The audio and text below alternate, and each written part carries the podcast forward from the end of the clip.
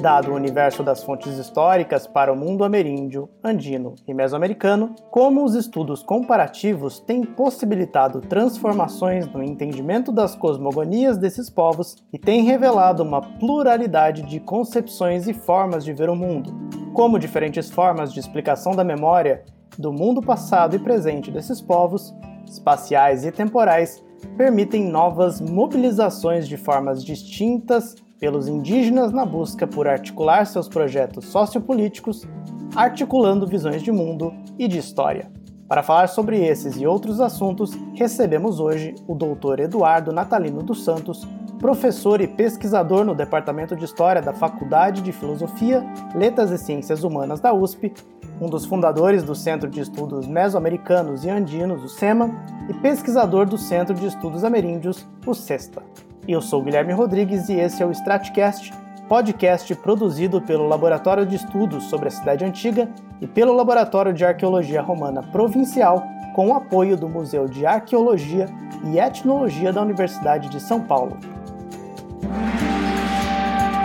Bom, primeiramente, professor, eu queria muito é, agradecê-lo por ter aceitado participar do Stratcast. Né? Uhum. É um prazer é, te receber aqui e ouvir sobre o seu trabalho. E já para a gente já, já começar, eu gostaria que o senhor contextualizasse essas duas é, macro-regiões, né, a mesoamericana e a andina, é, e também as microetnias e macroetnias, para que é, o nosso ouvinte possa ter um quadro geral e consiga se localizar no nosso assunto, e para que a gente possa também já quebrar um pouco a noção homogeneizante que muitas vezes aparece sobre a América indígena pré-hispânica. Ah, legal. Obrigado, Guilherme, pelo convite. A professora Comiquiaro também. É um prazer estar com vocês aí, ajudar a contribuir com esse projeto de fusão aí de conhecimento sempre tão importante. Então, Mesoamérica e Andes Centrais são duas macro-regiões histórico-culturais da América indígena, né? Como você bem pontuou, a gente, durante muito tempo, continua ainda, né, mas teve um olhar muito homogeneizante sobre a América indígena, ou seja, uma tendência a pensar que os povos ameríndios ou indígenas são mais ou menos iguais culturalmente, politicamente. Isso não é verdade, né? A América é, como eu mesmo mencionei, um continente que, portanto, possui inúmeras tradições culturais, a gente poderia dizer, no seu interior. É claro que há elementos também de coligação, ou seja, eu acho que a ideia de uma América indígena não é uma ideia para ser jogada fora, né? Pelo contrário, eu acho que há traços de pensamento, de organização sociopolítica, de cosmologia, na maneira como eles se relacionam com outros entes não humanos, animais, vegetais, que permeiam o continente como um todo. Então, nesse sentido, antes de falar de Mesoamérica e Andes, eu acho que vale a pena ainda a gente valorizar muito, e os povos indígenas atuais têm mostrado isso, a ideia de um pensamento ameríndio, a ideia de um modo de vida diverso, mas de um pensamento, um fundo de pensamento ameríndio. Algo tão frouxo como a gente fala numa tradição judaico-cristã, no mundo mediterrâneo, em alguma coisa, no mundo ocidental, né? São, são categorias muito frouxas, mas que têm a sua utilidade. Agora, é claro que dentro dela, se eu falar do mundo ocidental, por exemplo, tem tradições culturais bastante distintas e uma história longuíssima, né? Então, no caso da América indígena, uma maneira da gente dar conta é, dessa diversidade cultural é justamente por meio dessas macro-regiões que eu gosto de chamar de histórico-cultural. Por que histórico-cultural? Porque essa, esses traços culturais em comum, que é o que, o que fundamentam a existência de uma região cultural, de uma macro-região ou superárea cultural, como se dizia, é fruto, né, esses traços culturais em comum são frutos de uma história, de uma história de convívio, digamos assim, é, intenso entre muitas etnias. Então, no caso da Mesoamérica, o que, que nós temos? Nós temos é, uma região que justamente não corresponde a nenhuma divisão geográfica atual dos países que ali estão. Por vezes, é, de maneira equivocada, traduzido né, em documentários, às vezes até em textos como, como América Central e não é a mesma coisa. Então, no caso da Mesoamérica, é uma região então, é, que abrange o que hoje é o centro do México, o altiplano central mexicano, como eu ia dizendo, pegando um pouco só mais ao norte, até mais ou menos o Trópico de Câncer, o norte do México é uma outra região em termos de, de cultura indígena, né? a região chamada de Gran Titimeca, Árido América ou coisa parecida. Essa região da Mesoamérica avança em direção ao sul por todo o restante do México. né, em direção ali ao Golfo do México, o Istmo de Tehuantepec, Península do Yucatán, e abrange também então Belize, abrange é, Guatemala, e aí avança também em direção à América Central, mais pelo lado ali do Pacífico, chegando até Nicarágua e El Salvador nessa porção mais voltada para o Pacífico. Então é uma região que justamente abrange atualmente vários países, né, México e da América Central, e que se distingue das outras, né, não de modo evolutivo como se pensava, por ter atingido um grau mais alto numa escada civilizacional. É, isso foi concebido dessa maneira, mas é claro que atualmente a gente faz a crítica a isso e procura justamente entender essas diferenças de maneira mais simétrica ou mais igualitária, como opções que esses povos tiveram e não como uma história, uma corrida em, em direção a um, como é que diz, a um alvo, né, a um, a um a um objetivo universal que é a civilização como nós a concebemos e etc. Mas entre as características da Mesoamérica justamente se destacam essas construções monumentais, piramidais, pirâmides que são escalonadas em geral, terminam de maneira truncada numa plataforma, onde há uma construção em cima, uh, uso de certos estilos arquitetônicos nessas construções, a escrita é, pictoglífica ou hieroglífica, o milho como alimento central e como elemento cosmológico central também, toda uma série de rituais que tem relação com o ciclo de produção e consumo do milho. Uh, o calendário, né, que todo mundo comenta do calendário maia, mas esse calendário não é maia, né, apenas é um calendário mesoamericano, na verdade. E aí tem vários ciclos, os maias usaram tais ciclos, os olmecas também, os mistecos outros, mas tudo dentro desse mesmo sistema de calendário, que está presente, portanto, em toda essa região. Foram esses um pouco, principalmente as construções monumentais, os estilos arquitetônicos, os elementos da escrita e do calendário, que foram os marcadores arqueológicos para se delimitar essa região da Mesoamérica, né? E no caso dos Andes centrais, essa delimitação é um pouco menos precisa. Ela é um pouco menos precisa por quê? Porque, bom, é, ao sul da Mesoamérica está o Circuncaribe, né? essa porção que, portanto, pega justamente a parte baixa da América Central em direção ao Oceano Atlântico, em direção ao Mar do Caribe, né? Toda essa porção do continente norte aqui da América do Sul, da Colômbia, Venezuela e as pequenas e grandes Antilhas. Isso é uma outra região cultural que é o Circuncaribe ou Caribe. E aí nós temos a Amazônia, ao sul do Circuncaribe, né? e aí Brasil Central, Costa do Brasil, uma série de outras regiões, superáreas culturais também. E no caso dos Andes, a confusão é muitas vezes porque o nome dessa região vem da cordilheira, né? Cordilheira dos Andes. E a gente pensa então que há uma identidade entre a região da cordilheira e a região é, cultural indígena. E não. Por que não? Porque justamente é como se a Cordilheira dos Andes, é claro que ela domina um pouco essa paisagem, principalmente na região do Peru e da Bolívia. Mas esse fenômeno que nós conhecemos como uma macro-região histórico-cultural andina se refere mais especificamente aos Andes centrais. O que, que são esses Andes centrais, portanto? Claro, essa porção da cordilheira mais central, então porque a Cordilheira dos Andes vai até a Venezuela, na verdade. Mas então a Colômbia, uma boa parte da Colômbia e Venezuela não fazem parte dessa área cultural. E também ela vai até o extremo sul do continente, pegando Argentina e Chile, como a gente sabe. E também então isso não abrangeria, ou não estaria abrangido, aliás, nos Andes centrais. Ou seja, nós conseguimos perceber a presença de características culturais compartilhadas de maneira bastante sistemática numa região que seria mais a região do atual Peru e Bolívia, que vai da costa do Peru, pega a cordilheira, portanto, e vai também em direção à região amazônica. Então, é, um, é uma região cultural que não está restrita à cordilheira, ela vai até o litoral como região cultural, onde, onde estavam culturas como os famosos Nazcas, Paracas, Motes, pega a região de altitude, mas também culturas que estariam já nas ladeiras orientais dos Andes, até umas 1.500 metros de altitude. E aí, é o, quais são os elementos definidores dessa região?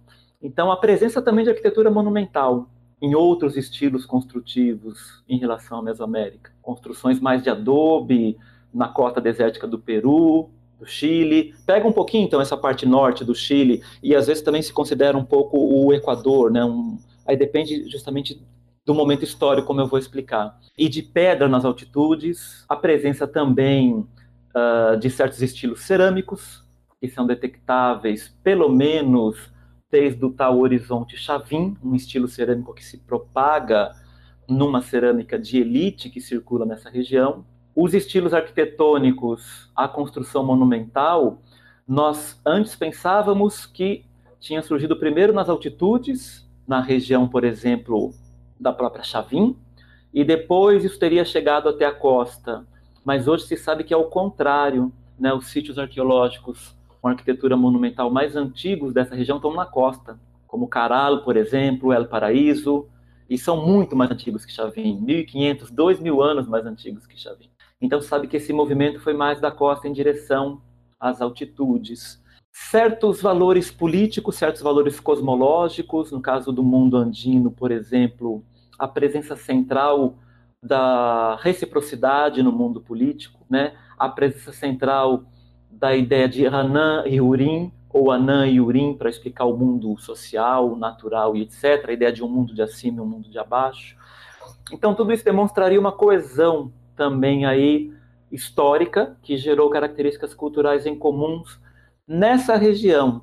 O que acontece? Acontece que no século XV, os incas, os famosos incas, dominaram tributariamente e de algum modo politicamente essa região e levaram esses domínios ao norte e ao sul desses Andes centrais, chegando então até as fronteiras atuais lá do Equador com a Colômbia e chegando também até ali a porção central do Chile. Então, se estendeu esse mundo andino né, para essas regiões norte e sul na época dos Incas. Mas culturalmente eles não estavam tão vinculados antes a esse centro andino. Perfeito, professor. Eu queria também que o senhor falasse sobre as diferentes fontes disponíveis para os Andes Centrais e para a Mesoamérica. Né? A gente sabe que a gente tem uma variedade muito grande é, de fontes para as duas regiões, e eu queria que o senhor falasse também as possibilidades que elas trazem, né, os cuidados que a gente tem que ter para trabalhar com essas fontes, para o estudo das concepções históricas e cosmológicas dos povos ameríndios, do período pré-hispânico nessa transição e também para o período colonial. Então, as fontes históricas ou as fontes arqueológicas, né, sempre foram um desafio para o estudo da América indígena,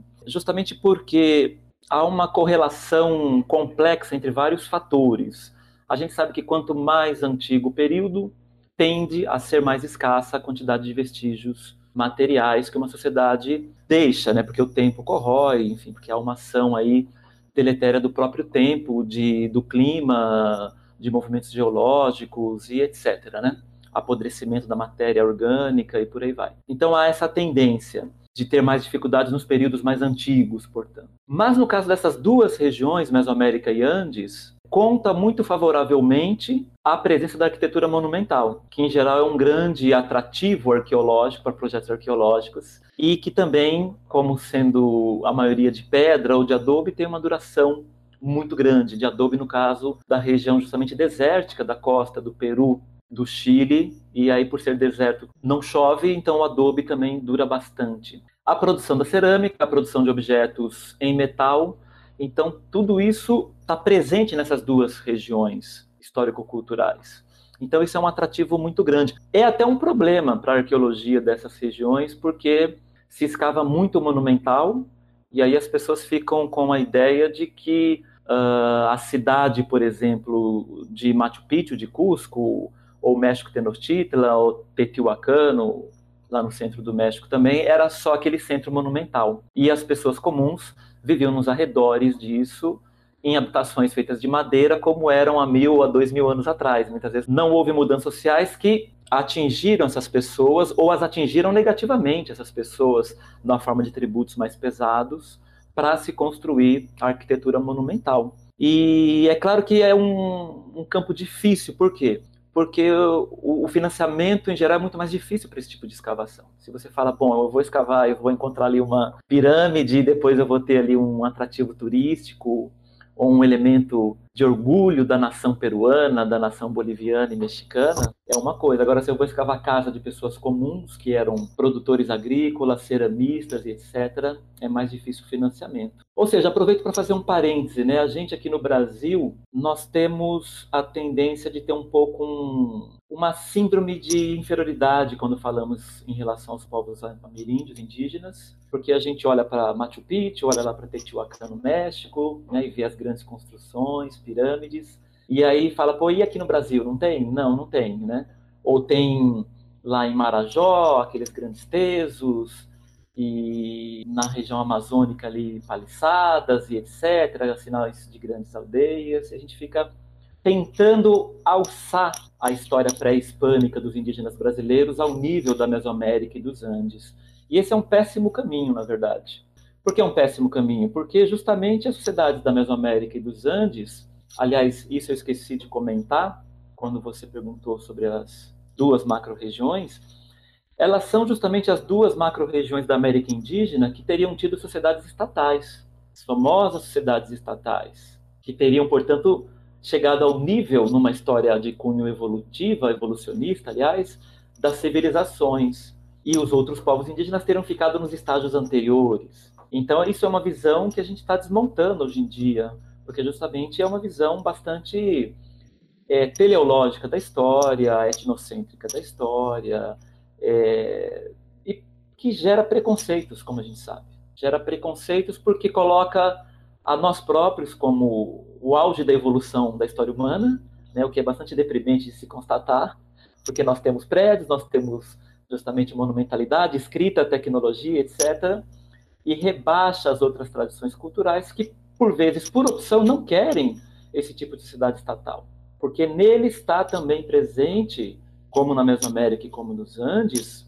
além da, das maravilhas das pirâmides, da escritura, está ali também o tributo muito pesado. Está ali também as guerras para se obter cativos. Então há uma sociedade muito mais hierarquizada, que mantém relações políticas muito mais assimétricas no seu próprio interior, no interior de uma mesma cidade. Quando a gente fala dos Incas, a gente está falando de um grupo aí que, enfim, de 40 mil pessoas dos Incas principais, com outros 200 mil Incas no entorno ali de Cusco, com uma hierarquia social muito marcada. A mesma coisa quando a gente pensa em México Tenochtitlan, por exemplo, né, uma cidade altamente estratificada. É, então a gente tem que, acho que, reverter esse nosso olhar, olhar isso sim com admiração, mas com mais crítica também, mais crítica a esse modelo estatal, vamos chamar assim por enquanto, e olhar para sociedades indígenas supostamente não estatais, como já disse o Pierre Clastres lá atrás, não como sociedades sem o Estado, mas como sociedades contra o Estado, ou como sociedades que têm outros modelos políticos, menos conflitivos, talvez, enfim, temos muito que aprender, talvez, com elas. Mas voltando então à questão das fontes, então isso é um pouco o panorama das fontes arqueológicas, aliás, que existem em abundância na Mesoamérica e nos Andes. Cerâmica, principalmente, construções. No caso da Mesoamérica, escritos, nós temos esse, como eu diria, esse, essa sorte, essa fortuna, né? que, que claro que é importante para o historiador, não que a escrita seja também um sinal de que os mesoamericanos eram mais avançados e evoluídos, não é nada disso. É uma escrita que está a serviço também ali do Estado, do mando, das elites, etc.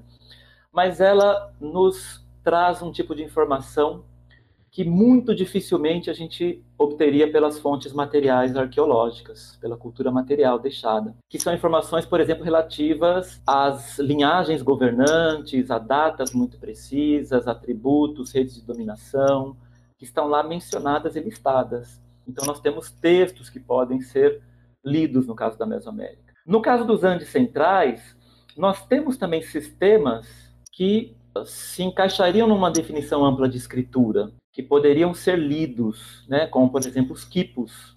No entanto, nós não temos a chave de decodificação desse sistema. Nós temos e sabemos ler os quipos numérico-categóricos, que marcam categorias de seres e quantidades, que são quipos muito comuns, usados até os dias de hoje, ou até muito pouco tempo atrás, estava tá se, se perdendo essa tradição, infelizmente. Eu não sei se ainda há comunidades nos Andes que continuam empregando esse tipo de quipo, mas além desse tipo de quipo, havia no período pré-hispânico os quipos, vamos chamar assim, de narrativos, que contariam, que registrariam também ali histórias né, das conquistas uh, dos incas, antes dos incas, também dos uares, que já usariam os quipos. Então, esses quipos estão aí, estão instituições, em museus, mas nós não sabemos lê-los. E o mesmo aconteceria com o sistema dos tocapos, que seriam glifos que estariam nas vestimentas dos incas principais, que também marcariam suas conquistas, talvez, ou algo parecido, mas nós não sabemos como lê-los. E aí, então, o que se faz mais forte no mundo andino, além da cultura material mais ampla, né, como as construções, os, os restos de cerâmica e outros objetos artefatos, é usar a iconografia no mundo andino, que é muito ela é muito presente, é bem contraditório isso, naquela combinação de fatores que eu falei que é complexa, né? Porque a iconografia no mundo andino é mais presente nos períodos mais recuados. No período incaico tem menos iconografia, principalmente iconografia figurativa. Tem uma iconografia mais geometrizante ou geométrica no período pré-hispânico aí final, vamos chamar assim. E quando a gente volta para o período dos motes, dos nascas, tem muito mais iconografia. E aí tem pinturas murais, tem cenas, tem muita pintura em cerâmica, pintura narrativa em cerâmica e coisas parecidas. Então esse é um pouco o quadro das fontes, acho que pré-hispânicas, que são usadas, portanto, por arqueólogos, mas também então por historiadores, historiadores da arte, né, pessoas que se dedicam a entender esse universo aí de imagens e de objetos. Né? A gente tem que também, acho que cada vez mais, é, romper um pouco essas fronteiras. Né? Acho que fonte histórica é tudo aquilo que informa sobre o passado humano, produzido ou não pelas comunidades humanas, e ela pode ter uma dimensão material mais relevante, uma dimensão representativa mais relevante, mas no fundo tudo são restos, vestígios do passado, com representações ou os objetos. Né? Tudo que nós temos é, está no presente, na verdade está nesse mundo presente e foi produzido né, no passado.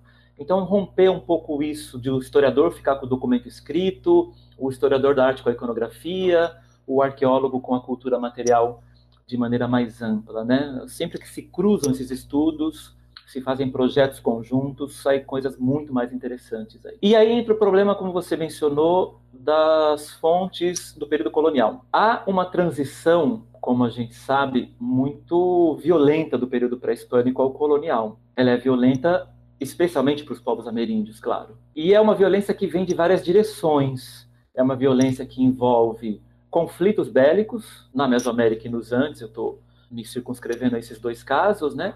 Lá no México, a famosa conquista de México Tenochtitlan, que está completando agora 500 anos, né? Que foi entre 1519 e 1521.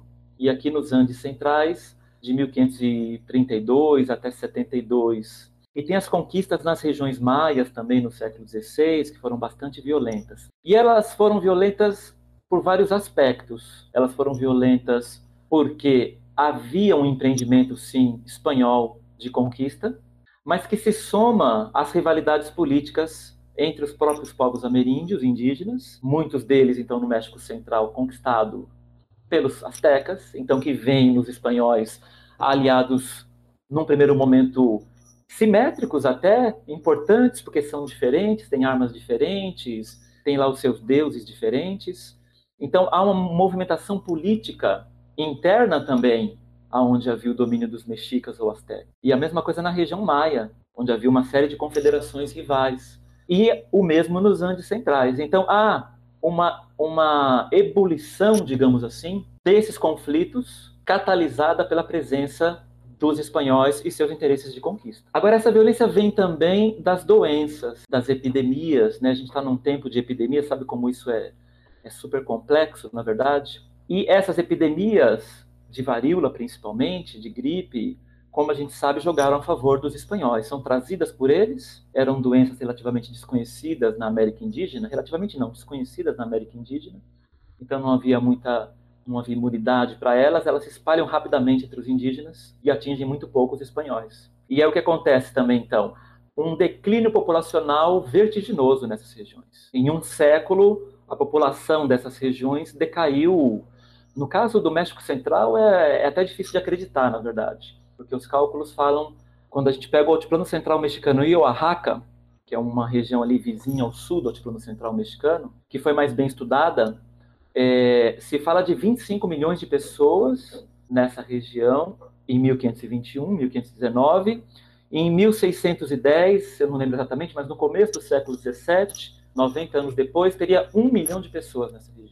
No caso dos Andes centrais, se fala de 10 ou 12 milhões e 100 anos depois se fala de 2 milhões, 2 milhões e meio de pessoas, 1,8 milhão de pessoas. Então isso para explicar esse contexto de conquista e colonial e aí então como isso vai impactar na produção de vestígios materiais. Ou seja, é um momento de grande transformação, portanto, populacional e política, de morte de milhões de ameríndios. Isso faz com que muitas cidades indígenas, vilas, se desorganizem, deixem de existir, sejam conquistadas por espanhóis e aliados. Então, a sua produção, por exemplo, cerâmica, vai se transformar radicalmente. A sua produção arquitetônica vai se transformar também radicalmente nesses 100 anos. Vai se direcionar, por exemplo, produção arquitetônica em termos de monumentalidade, mais para as igrejas, como a gente sabe, para as igrejas, para as cidades de caráter é, espanhol, na verdade, com a sua praça quadrangular, igreja, Câmara Municipal.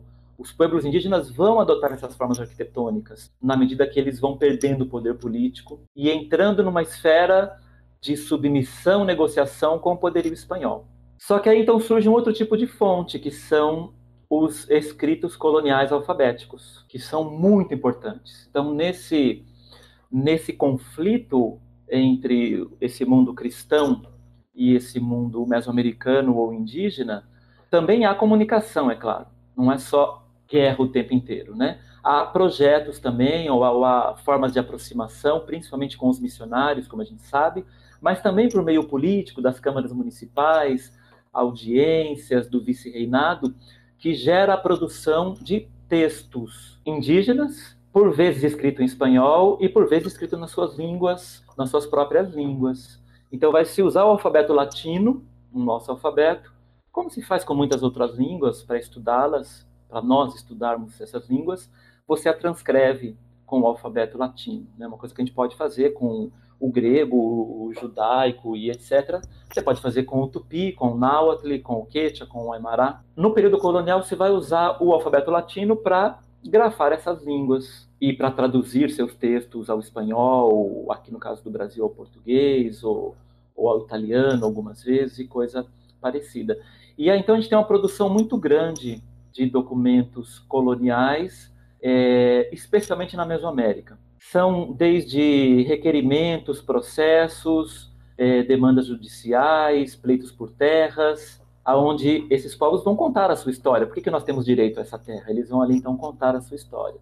E eles vão então fazer isso a partir do sistema antigo de escritura, no caso da Mesoamérica, do sistema pictoglífico ou hieroglífico de escritura para trasvasar essas informações para a escritura alfabética, que é mais taticamente ela é melhor numa demanda judicial, né, num processo judicial numa corte do vice-reino da Nova Espanha. Mas também, além desses documentos mais é, produzidos em série, legais e etc., as tradições de saberes indígenas, principalmente em contato com os missionários, as elites indígenas e missionários, vão produzir também novas versões de suas histórias, escritas em náhuatl com o nosso alfabeto, ou escritas em maia com o nosso alfabeto, como é o famoso Popol por exemplo, da região maia Quiché, ou como é a Leyenda de los Soles, no México Central, em Náhuatl, os Análises de Cuautitlan, e uma série de outras histórias que são, às vezes, meio alfabéticas, meio pictoglíficas também, há todo tipo de combinação.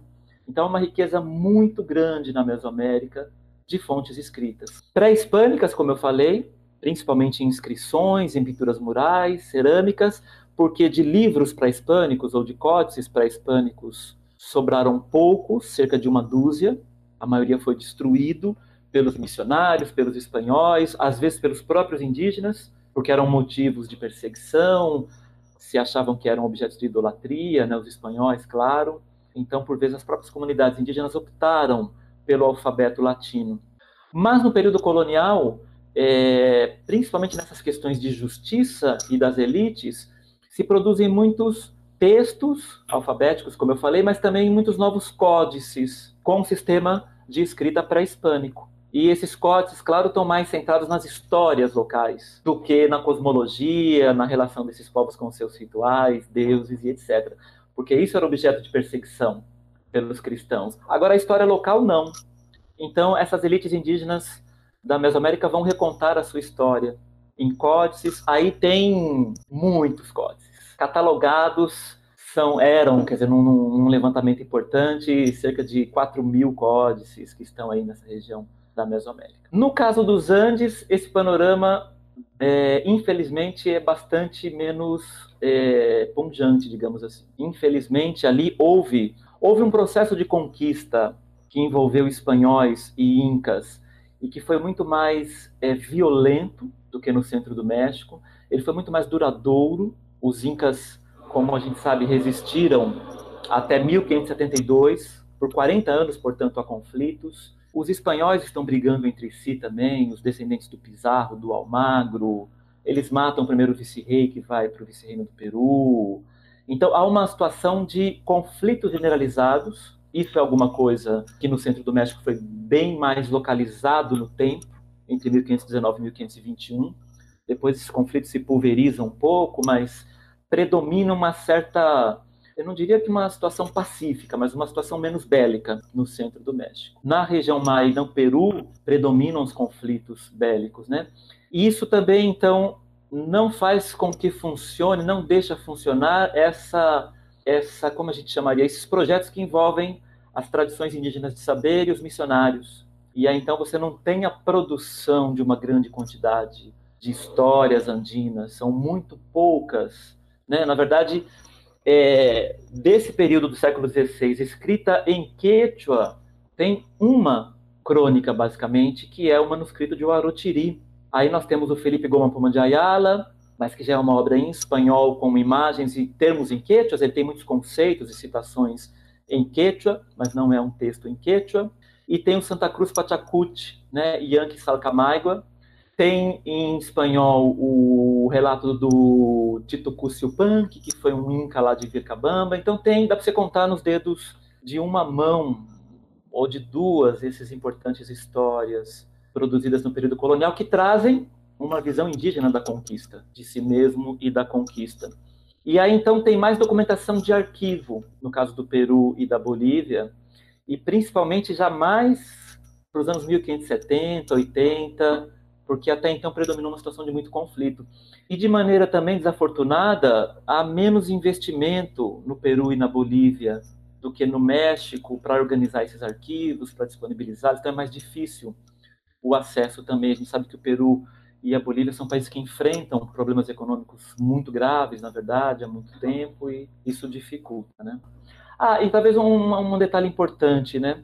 Que, que também explique não apenas a situação de conflito que eu mencionei, mas que também explica essa produção pequena de textos em quechua, de textos em Aymara no período colonial, que é a seguinte: justamente nos Andes, como eu falei, é, se usavam sistemas de registro de informação, sistemas uh, de escrita, como o Kipo, a gente pode chamar assim, eu acho, mas que eram tão diferentes do sistema, do nosso sistema alfabético em papel, que não há uma espécie de reconhecimento mútuo entre esses missionários, por exemplo, autoridades espanholas e essas lideranças indígenas, para vamos trasvasar o conteúdo disso para aquilo. Os espanhóis e missionários mencionam o tempo inteiro, olha, eles usam o quipo como livro.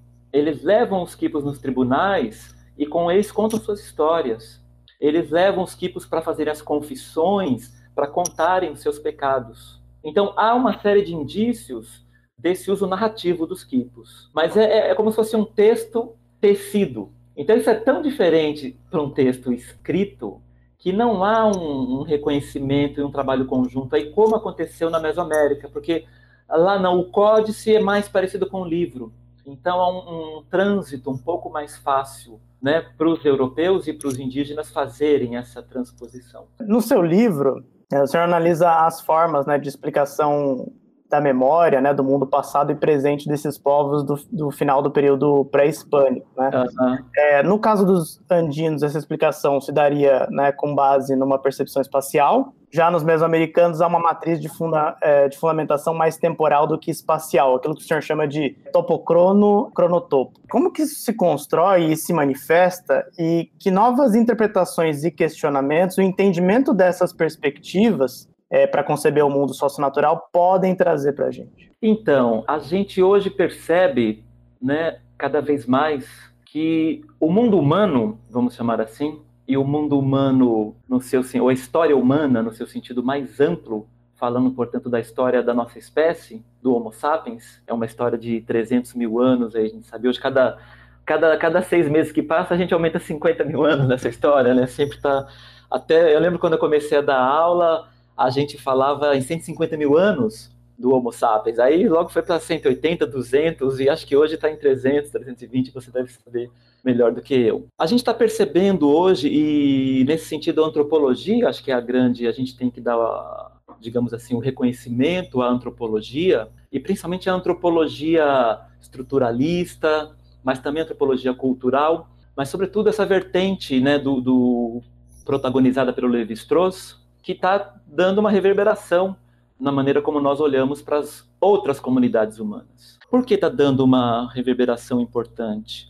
Porque até muito pouco tempo atrás, até há três décadas atrás, vamos dizer assim, duas décadas atrás, principalmente entre historiadores e arqueólogos, predominava, ou melhor, vou já me corrigir aqui, na verdade, até essas duas décadas atrás, predominava quase que absolutamente entre historiadores e arqueólogos porque essa visão ainda é predominante, como eu irei dizer, eu acho, mas predominava de maneira quase que exclusiva a ideia de que, bom, é, existe uma realidade objetiva e o que há são diferenças de interpretação dessa realidade. Isso, que na verdade já foi um grande avanço reconhecer isso, né? Um, reconhecer que outras comunidades humanas pensavam o mundo de outra maneira, o representavam de outra maneira, o explicavam de outra maneira. Mas, no entanto, se acreditava ainda que era uma diferença, portanto, cultural representacional, de formação dessas imagens mentais, dessas ideias, conceitos, explicações e etc. Mas no fundo todo mundo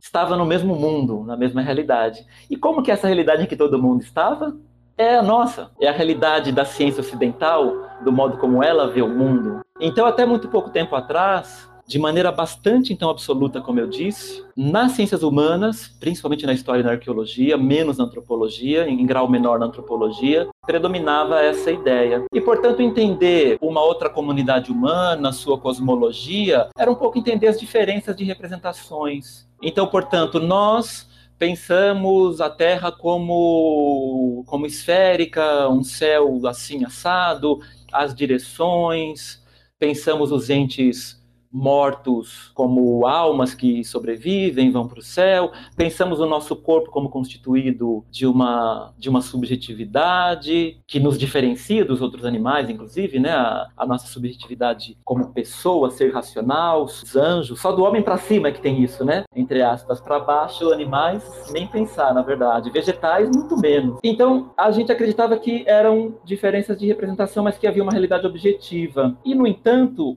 aos poucos, principalmente então a antropologia foi promovendo estudos mostrando alguma coisa que, brincando, a gente poderia dizer, olha, o buraco é mais embaixo, o poço é bem mais fundo do que a gente imagina. Por quê? Porque não se trata apenas de diferenças de representação, porque nós não somos o dono da representação que corresponde à realidade. Quem é que garante isso? Nós próprios, claro, como sempre. Assim como nós próprios éramos o que falavam, ó, oh, o legal é ter pirâmide, o legal é ter prédio, é ter uso de metal, é ter construção monumental. Então, a, gente começou a perceber nessas relações interétnicas com outras macroetnias ou com outras microetnias que havia diferenças que eram diferenças é, muito além das representações. Eram diferenças, na verdade, na própria constituição da realidade. Então, isso inverte as coisas, ou coloca muita coisa é, em movimentação. Por quê? Não se trata de partir de um fundo real comum, que eu domino, claro, como se pensava, e aí eu vou entender como é que o outro pensa. Os deuses dele são diferentes. Eu tenho, sei lá, São Gabriel, Santo Antônio, não sei o que lá, ele tem Huitzilopochtli, ele tem Catlipoca e coisa parecida. Não, é um outro tipo de entidade que esse cara construiu. Então não corresponde aos deuses gregos e nem aos deuses do cristianismo. Porque você começa a ver que, pô, mas aquele deus lá, ele ao mesmo tempo, ele é homem, ele se tornou um cativo de guerra que vai ser sacrificado, que não representa o deus, é o deus. Então o homem pode se transformar no deus, o deus pode se transformar no homem. E aí quando eles falam dos animais, os animais têm alma, como seres humanos, e o ser humano para eles não tem uma alma, mas tem cinco almas. Então, peraí, não, não é só uma diferença de representação, é uma diferença na forma de estar no mundo. E isso, olha que interessante, né? É algo que, uh, ou seja, a, o chacoalhão, o terremoto nesse edifício que era a objetividade para a ciência ocidental, justamente ele não partiu das ciências humanas, como a gente sabe. Ele partiu das ciências da natureza. Quer dizer, as ciências da natureza estão sempre na vanguarda. Por quê? Porque na Revolução Científica, nos séculos 17 em diante, se constitui na Europa um novo modo de pensar o mundo, que vai se separando do cristianismo, como a gente sabe, do pensamento judaico-cristão, separando a um ponto que rompe e gera o que a gente chama de ciência moderna, que vai se albergar nas academias de ciências e não mais nas universidades medievais ou de origem medieval e, e por aí vai. Há um rompimento. Nós somos um pouco uma, uma civilização esquizofrênica nesse sentido. A gente tem duas explicações de mundo, né? A científica física e a religiosa para muitas pessoas. Isso não, não existe. Isso começa no século 17, 18 no mundo europeu. Mas tudo isso para dizer o quê? Ali se cria um ideal de objetividade para as ciências da natureza, a partir de Descartes, de Bacon e etc. Olha, a gente não vai chegar a um acordo sobre por que Deus criou os elefantes ou Deus criou o ser humano, mas a gente pode entender como as coisas funcionam. Essa revolução científica, como a Hannah Arendt muito bem coloca no seu livro, é uma mudança de pergunta. Essa mudança de pergunta vai deixar de dar muita relevância ao porquê, por que existem as coisas, por que existimos, qual é o nosso destino do, do, mundo dos animais, e vai passar a perguntar como as coisas funcionam. O Bacon vai dizer lá também, né? A natureza só se vence obedecendo-lhe. O que, que ele está querendo dizer com isso? A gente tem que entender como ela funciona para copiar os seus processos. E toda a ciência moderna está baseada nisso. Mas tudo isso para dizer que o que surge no século XVIII e XIX, a antropologia, a história e a arqueologia que surgem aí, perseguem esse ideal de objetividade. E vão também, portanto, então, acreditar que diante das realidades sociais, nós conseguimos ter essa, esse fundo de realidade comum, entender as outras sociedades humanas, porque é só diferença de interpretação, mas tem uma diferença, tem, perdão, um, uma, uma homogeneidade, uma unicidade, aliás, na realidade para a qual nós olhamos. Vai ser as ciências da, serão as ciências da natureza, de novo, como a gente sabe, no século XX, com o Einstein, com o, a física quântica e etc. antes, que vão dizer, olha, hum, o observador constrói a realidade observada. Então não há um mundo objetivo independente do olhar humano. Esse mundo se constrói no olhar do homem para ele e no olhar dos outros entes para ele também, na relação dos outros entes, da formiga com o mundo, que muitas não enxergam, na relação do jaguar com o mundo e na relação das comunidades humanas do Homo sapiens com o mundo. E o que justamente acho que diferencia a nossa espécie das demais, não é que nós temos uma diferença essencial em relação aos primatas, aos felinos e etc., que também vivem em comunidades, também têm conflitos, grupos sociais, etc. A diferença é que a gente tem uma variabilidade cultural maior, que também está presente no mundo animal, a biologia está indo atrás disso hoje também. Ela também está presente. O, os pássaros que cantam aqui, a mesma espécie que canta nos Estados Unidos, tem outra linguagem, tem outro sotaque e coisa parecida. Então, isso, isso é mais. É, essa, essa diferença, esse leque é mais amplo no Homo sapiens. Eu acho que a gente pode chegar nesse acordo. Mas então não se trata de entender apenas essa diferença de representação, se trata de tentar, e sempre de maneira muito provisória, de maneira muito precária no bom sentido. Precária, assim, é o que eu consegui até agora, isso pode ser melhorado. Estabelecer pontos de tradução e contato, porque é claro que isso é possível também, mas partindo da ideia que tem diferenças mais profundas que apenas as representacionais. Então eu não posso ir, quando eu vou querer conhecer um pouco uma outra cultura, uma outra comunidade humana, é muito improdutivo você ir com a lista pronta de perguntas. Ah, quais são os seus deuses? Como é que você, é, como é que é o seu calendário? Como é que é o seu, a sua orientação espacial? é mergulhar um pouco nisso. Opa, o que, que essas pessoas. O que, que é mais importante para elas dizerem? É o espaço, é o tempo? Então, o que eu fiz aí no caso da Mesoamérica e dos Andes, analisando ali o final do pré-hispânico e o começo do colonial, para entender como é que eles concebiam o tempo, o espaço, o passado, é um pouco esse exercício de partir do pressuposto que há diferenças grandes e vou então tentar olhar para essas fontes e ver, bom, o que, que elas valorizam antes de eu colocar o que é importante. Não importante é quando eu conto os dias. Então aqui os maias contavam os dias, ponto para os maias.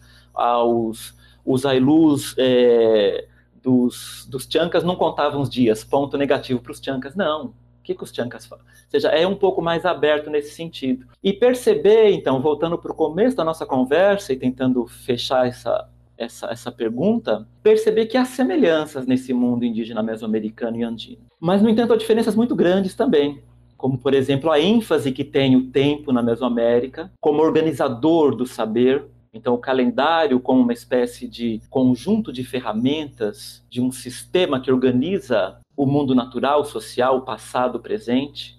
E no caso dos Andes, o espaço que vai fazer isso. Ou isso é feito organizado a partir dos rumos, dos quatro rumos e do centro, menos do que numa conta calendárica, menos importante. O que não quer dizer que não hajam contas calendáricas e calendário nos Andes, e que não haja concepções que organizem o espaço na Mesoamérica. É só uma questão, eu acho, de ênfase. Por isso que eu brinquei e acho que na Mesoamérica predomina aí um, um cronotopo, uma concepção de tempo e espaço, e nos Andes um topocrono, uma concepção de espaço-tempo, né? com as suas particularidades. Por quê? Porque os estudos, há, há muito tempo que se faz estudo comparativo de Andes e Mesoamérica. E por que se faz estudo comparativo de Andes e Mesoamérica se elas não estão, não são regiões vizinhas?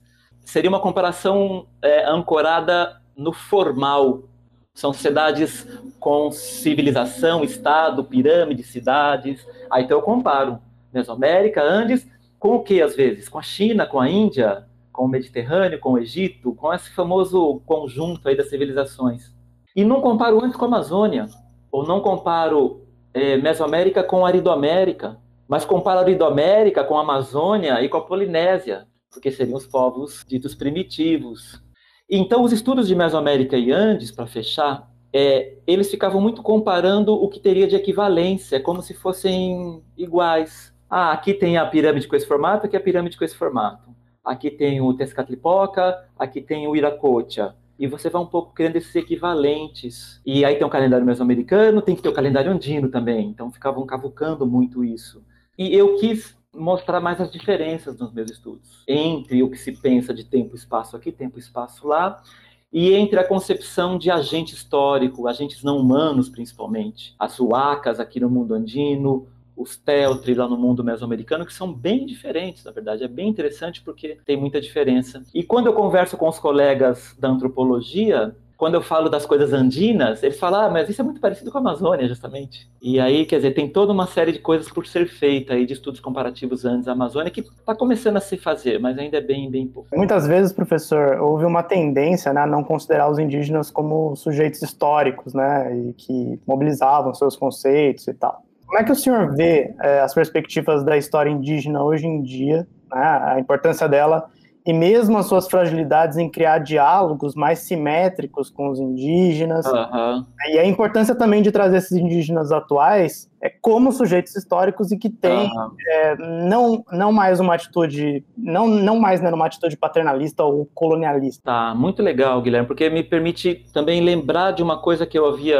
eu queria ter dito lá atrás e não disse, quando eu falava das fontes, porque além das fontes arqueológicas ou materiais, das fontes mais chamadas de histórica ou escritos iconográficas, há também para o estudo da, da América indígena, do passado, os estudos etnográficos, que são fundamentais, na verdade. Ou seja, a história indígena é uma área do saber que se produz na fronteira entre essas três disciplinas, arqueologia, história e antropologia ou etnologia, porque há continuidades culturais. Nós não estamos falando de povos que desapareceram, nós estamos falando de comunidades humanas vivas que estão aí, que num primeiro momento, no século XIX e século XX, foram estudadas por antropólogos, como a gente sabe, e produziram-se aí materiais valiosíssimos, na verdade, que nos ajudam a entender, por vezes, um, uma certa configuração ali espacial das construções na arqueologia, porque a comunidade andina atual usa a mesma configuração espacial do sítio arqueológico, separado em dois e etc. E a mesma coisa com certas concepções que aparecem nas fontes e nas imagens, e que é na etnografia que a gente consegue explicações né, que, que, que conceituam essas ideias, que fazem as suas narrativas sobre o tempo, espaço, passado e etc. No entanto, como você muito bem apontou, a gente está mais recentemente, então, além, além dessa virada nas ciências humanas, que a antropologia é o carro-chefe, e que tem sido chamada de virada ontológica, mas que ainda, como eu, eu ia dizer isso lá também, esqueci, é minoritária nos historiadores e arqueólogos ainda. É bastante minoritária, eu diria. É claro que a gente se empolga, né, a gente se cerca de pessoas que compartilham um pouco esse mesmo tipo de, de desconstrução de uma história mais evolucionista, civilizacional, etc. E a gente acredita que. Mas aí você vai conversar com certos colegas, ou vai em congresso, ou ver os livros, não mudou nada muitas vezes. Então, essa virada ontológica ela é muito forte na antropologia, atingiu pouco a história e a arqueologia. E agora a gente já está, mais uma vez, sendo de alguma maneira demandado, e ainda bem, por um outro movimento social que são as comunidades indígenas, os movimentos indígenas, que já estão dizendo há muito tempo para os antropólogos, para os arqueólogos e para os historiadores: olha, a gente não é objeto de estudo, a gente não quer ser objeto de estudo mais. Nós somos produtores de saber, de saberes, e, portanto, nós queremos conversar, estamos dispostos a conversar em geral, de maneira mais simétrica. Então, essa história indígena, ela vem sendo feita, como a gente sabe, num sentido de uma história sobre os indígenas, por enquanto. História indígena, história sobre os indígenas, mas feita pela academia ocidental, não tenha nenhuma dúvida. Muitas vezes estendendo parceria com indígenas, com sábios indígenas, intelectuais, lideranças indígenas, mas cada vez mais é, a gente percebe como a nossa atuação ainda é, de algum modo, fundamentalmente é, de caráter colonialista. Ou seja, a própria antropologia, nesse sentido, está se transformando muito hoje. Por quê? Porque é uma atitude colonialista, de algum modo. Eu vou lá estudar o outro, na verdade o que, que, eu vou estudar? Eu já sei o que eu vou estudar, o que é importante. Eu vou ver lá o. Eu levo um pouco a minha lista de objetos de interesse. Eu tenho que fazer um projeto de pesquisa que vai ser aprovado. Então eu já um pouco sei o que eu vou perguntar, né? Então aí você já coloca uma hierarquia na conversa. Sou eu que pergunto e você que responde. Já tem aí uma simetria dificílima, porque ele pode ter as perguntas mais interessantes, ou ele pode ter a fala mais interessante sem as minhas perguntas. Então, há um esforço hoje de tentar criar essas simetrias. E a academia mal começa a fazer isso, na verdade. Está fazendo, existe, acho que, um, movimento importante. É, a gente hoje tem muito mais, por exemplo, conhecimento de certos pensadores, lideranças indígenas, que estão aí, como Davi Copenal, Ayrton Krenak, a Josilea Caingang e uma série de outras pessoas que estão um pouco mais em evidência falando de igual para igual. Porque senão é, fica um pouco como era no trabalho missionário. O lugar concedido ao indígena, ó, você vai ser meu informante, meu intérprete tradutor. Então há que se mudar isso, está se mudando, mas é bastante difícil. Então, portanto, que há uma história indígena feita pelos indígenas, há uma história indígena no sentido que o de aí significa feito por indígenas. Há a história indígena onde o de significa sobre os indígenas, como eu posso falar de uma história do Japão, uma história da Itália, é, uma história romana, dos romanos e etc., mas há uma história também então indígena agora. Não é que ela está sendo feita agora, ela é feita desde o período pré-hispânico. Toda a sociedade humana explica a sua configuração política e, em geral, evoca o passado de alguma maneira.